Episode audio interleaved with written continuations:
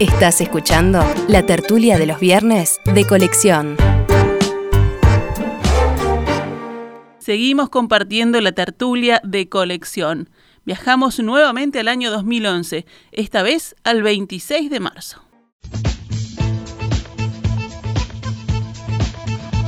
Saludos a quienes nos acompañan en la mesa de esta tertulia de viernes 26 de marzo. Escucharon ya la voz de Mauricio Rosenkopf. ¿Qué tal, Ruso? Buen día. Lo más bien. Y acá con dificultades. No, no, te repito lo que dije recién. Voy a tomar el hábito de llegar siempre con un poquitito de retraso sin llegar tarde para evitar cruces este, en este ámbito que ha no, sido pero nosotros tuviéramos un auto de, nosotros de paz, tuviéramos de defendido, entendimiento. Mauricio. ¿Qué me estás mirando vos? No, yo digo, yo, te- yo- A mí no me... ve- ¿Qué, qué, qué, qué es lo que te pasa? No, no, no, nada, no, no, No, quería- vos- quería- no, no, te digo nomás, ¿eh? no, Por no, suerte. este, no pases a las vías de hecho. Prosiga. Por suerte está la mesa de por medio. La, la receta, Mauricio, es no encontrarse en los pasillos, llegar un poco tarde, Ah. de manera tal de no tener un encuentro de ese orden. Mira, tenés tres puertas de ese lado y dos de esta. Cuando Sí. vos la veas venir, te zambullís y chao. Digamos, es una técnica, es de la rural. Bueno, ya sabemos entonces cómo se va a comportar Mauricio, pero sigo con los saludos. Carlos Maggi, ¿qué tal? Bien, bien, yo soy un hombre de paz, yo le he dicho a Mauricio que no tiene por qué alterarse. Y Esto lo es una reunión pacífica. ¿Lo convenciste? Mira cómo te mira, de reojo. Entonces tengo razón. Alberto Volonté. Una mañana de paz, Emiliano, pero si hay alguien que nos da paz, Carlitos, es precisamente Mauricio. Más Mauricio es pan de la paz. Pan de la paz. Bueno, no, es- hemos llegado al colmo. Duro. Bueno, y completo la Pan ronda de saludos, saludando a quien es hoy nuestro invitado. Se llama Alberto Rivero, o Coco Rivero. Tiene 41 años, es actor, director, docente, dramaturgo, director artístico de la Escuela Municipal de Arte Dramático. Bueno, con una larga trayectoria en teatro, la Asociación de Críticos Teatrales lo ha nominado en 24 oportunidades para el Premio Florencio en rubros como director, actor, iluminador y revelación y se ha llevado 12 de los Florencios. Alberto, Coco, buen día. Gracias por acompañarnos, ¿eh? Buen día, muchas gracias. Acomodándome a la situación. Además, como Benjamín, veo ahí, voy piloteando la nueva situación. Ya, ya hay un planteo generacional ahí, ¿viste? Bueno, agrego además que Coco Rivero tiene una trayectoria larga también en el carnaval, ¿no? Sí. Además del teatro, el carnaval. Eh, actor, libretista, iluminador, director, por ejemplo, con Agarrate Catalina, Falta y Resto, Contra Farsa, Contra Mano, Tronar de Tambores. Y hasta en su pasado figura el fútbol, ¿no? Sí, sí, hace mucho, hace, en Danubio, pero hace mucho, no, no podría decir que, que en mi pasado figura el fútbol. Más un eh, momento en la juventud, que uno siempre juega al fútbol, parece que la movía un poquito, pero nada, nada, nada. Un La error. un poquito. Un error, Un ¿no? error Un error. imperdonable. Número 10. Sí. sí, me gustaba ese lugar. Vamos al primero de nuestros temas. De hecho, estábamos ya ocupándonos de él hace unos minutos al final de la entrevista. Un grupo de intelectuales de izquierda dio a conocer este miércoles una carta en la que denuncian la situación de Cuba a raíz de la muerte en huelga de hambre del disidente Orlando Zapata Tamayo e instan a buscar un camino pacífico para contribuir a la defensa de los derechos humanos en la isla. La carta, titulada No callar, llega a sostener que el gobierno cubano ha perseverado en hábitos marcadamente stalinistas que ni siquiera estaban en vigencia en las últimas décadas de la Unión Soviética. ¿Quiénes firman este texto? Gerardo Caetano, Jacques Curiel, Álvaro Díaz Mainar, Alma Espino, Carlos González, José Manuel Quijano, Judith Sutz y Mario Shevo. El documento trasciende cuando el, el propio Frente Amplio está inmerso en un debate interno sobre cómo manejar este asunto que los partidos de la oposición han puesto en la agenda parlamentaria en varias ocasiones, por ahora sin éxito. ¿Cómo vieron esta novedad? Perdón, ¿dijiste en la agenda parlamentaria o en la agenda electoral? Yo dije agenda parlamentaria. Ah, está. Usted lo interpreta como agenda electoral. Carlos, No, yo pienso que hay un escándalo mundial, no es un problema montevideano ni uruguayo, ¿no? Hay un escándalo mundial eh, porque alguien hizo una huelga de hambre y lo dejaron morir. Es un hecho espantoso, pero no está en proporción con la respuesta del mundo. Y no está en proporción con la respuesta del mundo porque la inquietud, la preocupación, la tristeza en el mundo es que un país como Cuba sufre una tiranía larga de 50 años para estar en peor situación que la que estuvo nunca. Hay algo que no puedo entender realmente y es qué deben sentir los, los líderes, lo que debe sentir Fidel Castro, que sigue vivo, cuando ve que después de tanto tiempo y de tanta eh, vehemencia para contener toda resistencia, para hacer exactamente todo lo que se quería, el resultado es tan espantoso como un país que está viviendo realmente muy mal, la gente vive muy mal y arriba de eso con un régimen tiránico. De vez en cuando aparece una cosa espectacular, más o menos espectacular como esta. Yo pienso que la huelga de hambre es ilegal, no porque el huelguista sea delincuente ni porque el huelguista sea un, preso de opinión. Creo que los ciudadanos de un país tienen obligación de cuidar su salud y si no cuidan su salud el Estado tiene que intervenir para que la cuiden igual. Así que la, yo pienso que la huelga de hambre es una huelga ilegal, en todos los casos.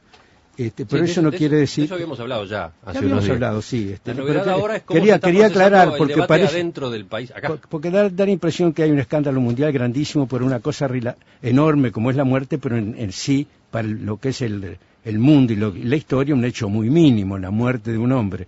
¿Cuántos habrán muerto en Cuba pensando, peleando por sus ideas? La sabemos perfectamente. El régimen cubano impuso esa dictadura durante 50 años, ha tenido un resultado muy negativo, no ha conseguido hacer nada con ese sistema, hacen lo que quieren como en el gobierno y no consiguen prácticamente nada. Y la segunda observación está también dentro de la carta de Caetano y estos otros, estas personas que reivindican, a mi entender, una dignidad para la izquierda muy importante, es decir, tapar las cosas horribles que hacen los izquierdistas porque sos izquierdista, es una actitud que a mí me parece muy poco aceptable. Yo creo que es un error enorme. Me acuerdo del libro de González Bermejo, que después de muchos años contó que sabía desde, desde décadas anteriores que Stalin había mandado matar a tres personas para que tener mayoría en una asamblea y las mató el, el chofer y después Stalin mandó matar el chofer. Y él lo sabía y cuenta, nunca lo supe porque no quería darle municiones a la, a la reacción y a la burguesía. Y este es un poco el, caso de que lo que pasa aquí. Este, salen a defender a Cuba donde no se la debe defender. Lo que necesita Cuba después de lo que ha sufrido y después de haber tenido una cosa formidable como fue el, inicio de su revolución, lo que necesita Cuba es recuperar una vida con las comodidades y, las, y los bienes que se necesitan para vivir bien y sobre todo, que es lo más importante para vivir bien, vivir en libertad y no en el miedo y en el sufrimiento. Mauricio, tú desde la izquierda, ¿cómo, ¿cómo, observas esta discusión que el, propio Frente Amplio está teniendo adentro? Primero, este, es como si tuviéramos un tertuliano más después de haber escuchado la entrevista que le hiciste a Richard Reed. Este, me parece que es muy equilibrado, que es muy sensato la primera cosa que no tiene mayor trascendencia eh, que sea eh, preso de conciencia o preso común. Ha muerto un hombre cuando se pudo tomar medidas para impedir que se muriera. Quiere decir que ahí hay una cuestión de una actitud humana eh, que tiene una relación bastante distante con lo que puede ser una política de gobierno. No creo que en una política de gobierno este, se preocupe en una cuestión tan puntual. Pienso, eso sí, que una cosa es la generación o las generaciones que hicieron la revolución, que quisieron provocar un cambio en el país y lo provocaron, este, eh, que tuvieron que enfrentar un cerco que lleva eh, medio siglo, este, ahora los que se adhieren dentro de Cuba a la revolución cubana, este, están, eh, son todos candidatos a empleo público. Es decir, que hay una burocracia, que la buro, si hubiera una internacional de la burocracia, sería mayor a, la a cualquier otra internacional que pueda haber en el mundo. Quiere decir que ahí hay un problema que tiene Cuba y Cuba lo tiene que resolver. Ese es un aspecto del asunto. El otro aspecto, coincido totalmente con Maggi, este, eh, de que eh, la magnitud que se le da al asunto, el asunto en sí mismo es dramático, es fulero, es malo, es negativo, este, Cuba debiera reverlo, pero es cosa de Cuba, eh, y tendrá que ver cómo maneja una base militar en su territorio, porque si somos solidarios nosotros con la Argentina, porque las Malvinas no es fronteriza con Escocia, este, también tendríamos que ser, también ahí puede haber un debate nacional que hace Estados Unidos con una base militar donde tiene presos además de otros países. Entonces, en última instancia, eh, quiero decir este, que eh, no, no, me, no me cae, no me cabe, no me gusta que político o de conciencia se haya producido algo así. Y segundo, menos me cabe, o tanto menos me cabe, eh, toda la inflación que se está haciendo de este hecho, este, de alguna manera, porque quieren en el tablero político hacer una jugada de ajedrez para que la izquierda este, entre a debatir un tema este, que para nosotros el tema fundamental sigue siendo, hoy por hoy, para los uruguayos, el de la vivienda.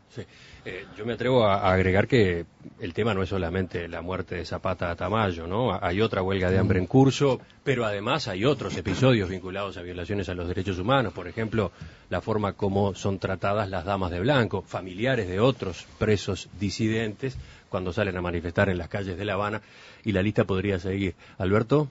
Me reconforta primero que el Uruguay demuestre una vez más que estas cosas se debaten, se hablan, me dicen un grupo de intelectuales, por supuesto que son intelectuales, de izquierda, por supuesto que son de izquierda, pero los considero un grupo importante, una expresión de uruguayos.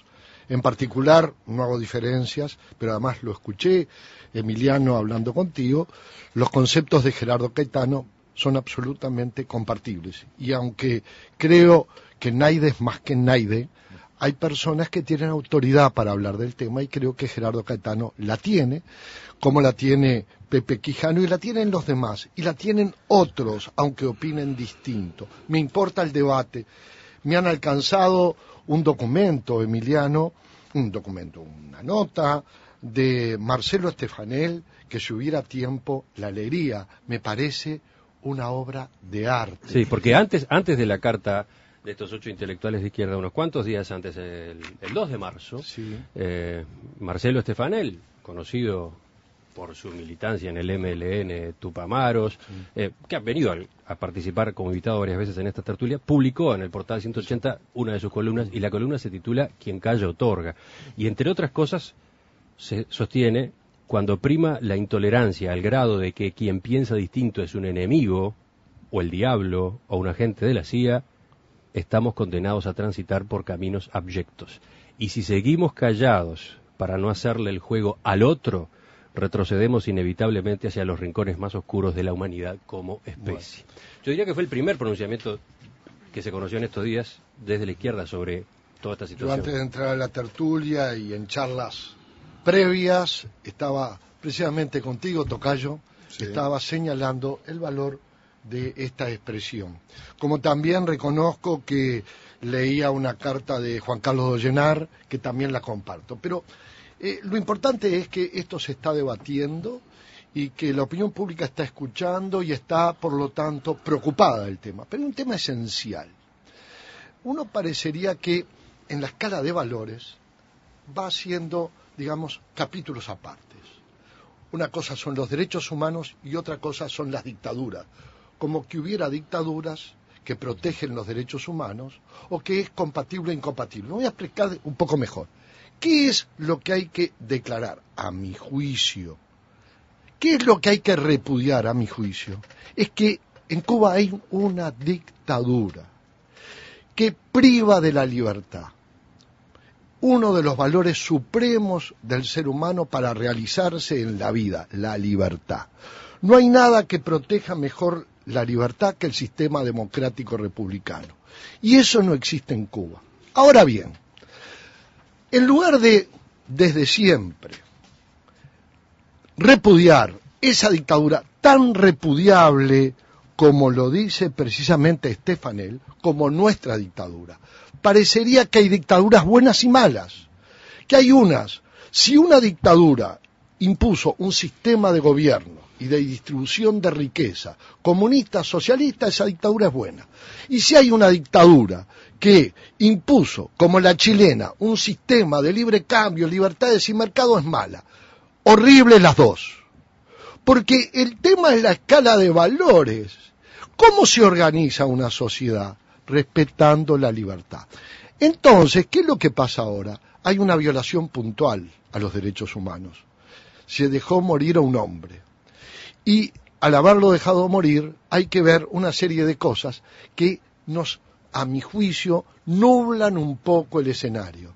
Si hubo que salvarle la vida, si fue un delincuente común o era un violador de los derechos humanos dentro de Cuba, o si esa persona en definitiva fue víctima de la dictadura porque él era un preso de conciencia. Y creo que ese debate vale. Lo dijo muy bien Carlos. Tú, Mauricio, la parte humana hay que rescatarla, pero no debemos olvidarlo, a mi juicio, que el debate central es que Cuba es una dictadura y ahí decir que Emiliano, corto, corto, sí, Emiliano, ay, cómo mira, si supieran cómo me mira, mira, y tiene razón. Lo miro, lo miro de pesado. No, está muy bien, está muy bien, porque a mí me quedó una espina que era, pero ya hablaremos, cómo es el tema de la no intervención y autodeterminación de los pueblos cuando las mismas hay que aplicarlas a dictaduras. Bueno, Alberto Coco Rivero, mirá qué tema te tocó para tu debut, ¿eh? Qué tema de arranque, ¿no? Sí. Eh, es un tema eh, para mí, capaz que es una cuestión hasta generacional, perdón, pero eh, bastante complejo porque para mí se mezclan como muchos temas o se utilizan este, este tema para mezclar temas, eh, cuestiones ideológicas más profundas, cuestiones concretas, cuestiones coyunturales, se aprovecha para generar una dinámica a nivel de, la, de, de los medios de comunicación un tanto falsa en relación a, los datos que se arrojan. ¿A qué me refiero? Ayer escuchaba, después de que me habían invitado a estar en la tertulia, escucho Canal 10, el, la última, el, último informativo, el de la noche, y resulta que la carta que habían escrito estos ocho intelectuales eh, de izquierda era una carta anticastrista. Así lo titulaba eh, Canal 10. Y en ningún momento esta carta es anticastrista. Entonces se generan discusiones o conceptos sobre estas cartas que están eh, que, no tienen que ver con el tema central de, discusión. Se polarizan los temas. Por ejemplo, creo que acá recién lo decía Volonté, ¿no? La carta de Marcelo Estefanel me parece que es muy clara y la parte que vos que vos leías era era una, una de las cosas que yo iba lo, tenía subrayado. Exacto, era una de las cosas que me parecía como el tema el, como el tema central. Decir que que cuestionar hoy algunas de las cuestiones que pasan en Cuba, ese solo el juego a la derecha, me parece una barbaridad. Porque la derecha además no necesita que uno ponga eh, algunas cartas o algunas cuestiones críticas. Va a encontrar hacer el juego, al igual que también la izquierda hace su juego y coloca, cada uno invierte, eh, según su, su interés, eh, dónde va a poner el acento. A mí lo que me parece es que desde ese lugar jamás estamos discutiendo, es un diálogo eh, de sordos. Creo que en Cuba hay cosas que no están bien y creo que hay cosas que están muy bien en Cuba de ese gobierno. Las cosas criticables, por ejemplo, esta es una de las cosas criticables y a discutir desde el punto de vista ideológico, uno puede decir es una dictadura, hay dictaduras buenas, dictaduras malas, es una discusión que vamos, eh, vamos a lo ideológico, sí, capaz que hay compañeros, y capaz que yo me incluyo, que entienden que la dictadura del proletariado es una dictadura buena, sí se entiende que aporta a los seres humanos, y las otras dictaduras han demostrado que no tienen nada que ver con el ser humano, con el hacer crecer al ser humano. Si hablamos de que Cuba es uno de los países más importantes a nivel de salud en el mundo, algo bueno debe tener. Pero en este caso, me parece que hay que criticar el- la forma en que el gobierno se conduce. Ahí sí se comporta igual que cualquier otra dictadura, negando la posibilidad de opinión o el disenso en algunas de las personas. Y un, te- y un tema que me parece fundamental, y lo decía hace un ratito Mauricio, todos esos gritos airados por el mundo sobre Cuba, se aprovechan ahora Cuba, los derechos humanos, Cuba, creo que en eso sí lo pienso para cualquier otro país, no deja de ser un tema que deben solucionar fundamentalmente los cubanos. Y que, tiene, y que los cubanos sí pueden solucionarlo. Ahora que ya los escuchamos a los cuatro, una rápida Sí, ronda y sí, vamos yo, cerrando. Yo pienso que, que gana el Frente Amplio haciendo una defensa hipócrita del régimen cubano cuando ellos saben y nosotros también que eso está muy mal y no tiene levante. ¿Qué ganan?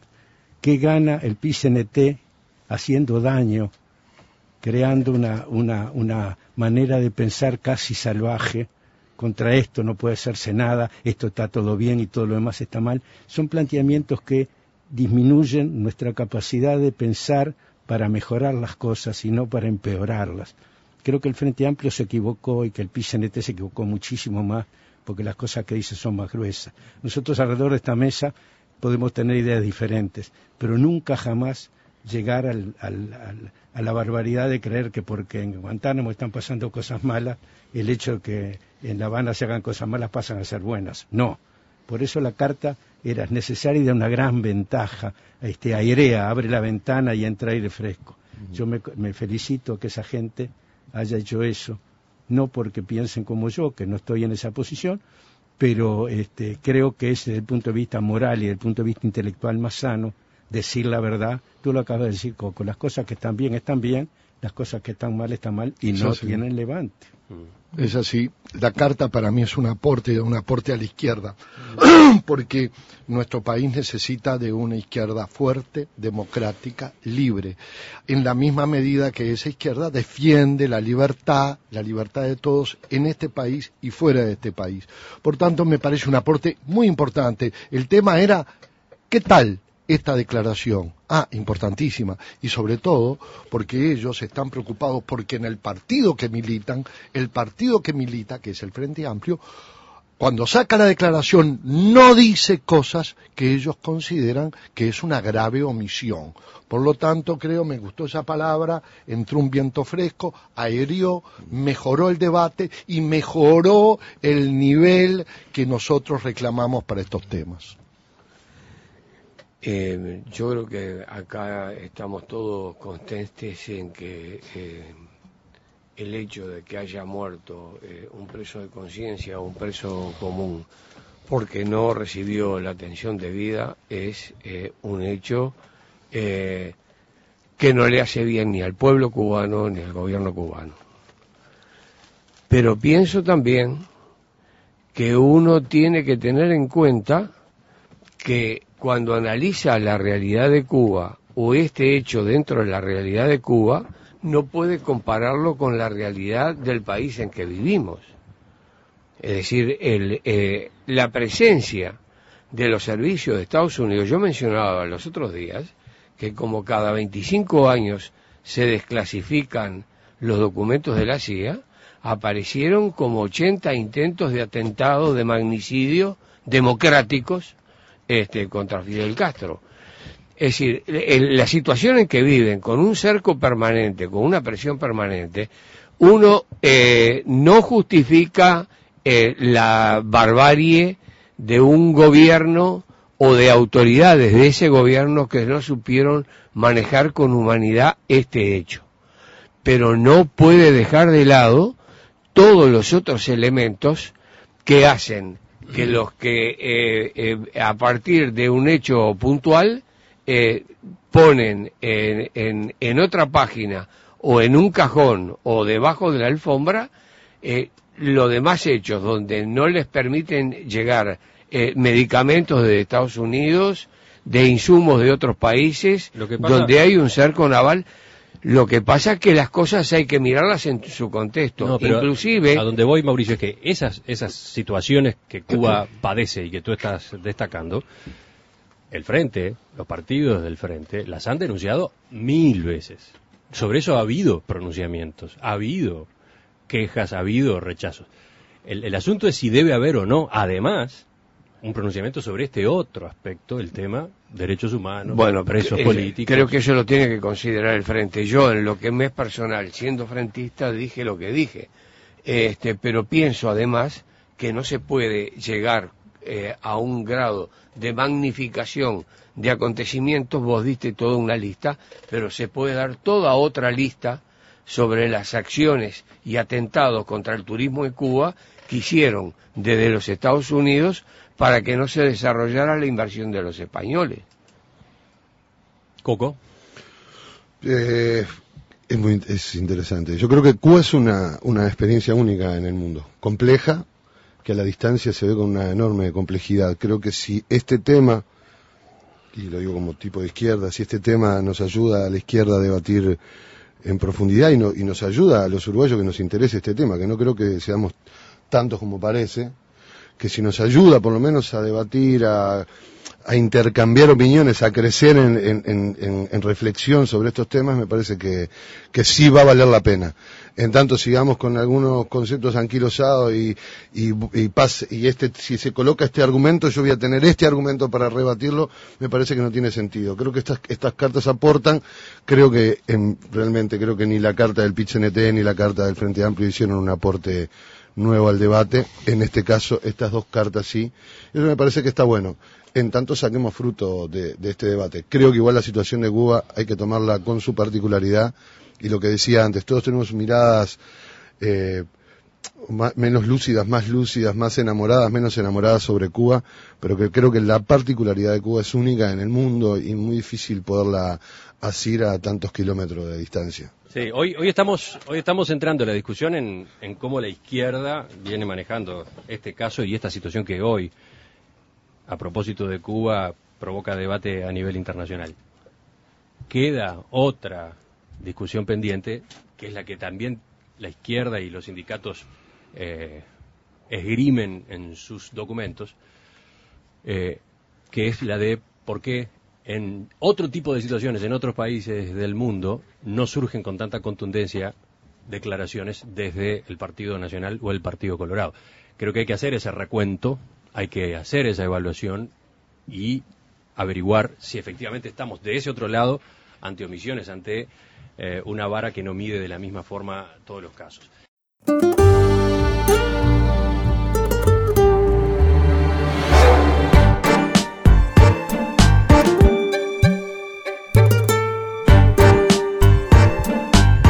Esta fue una realización de En Perspectiva Producciones.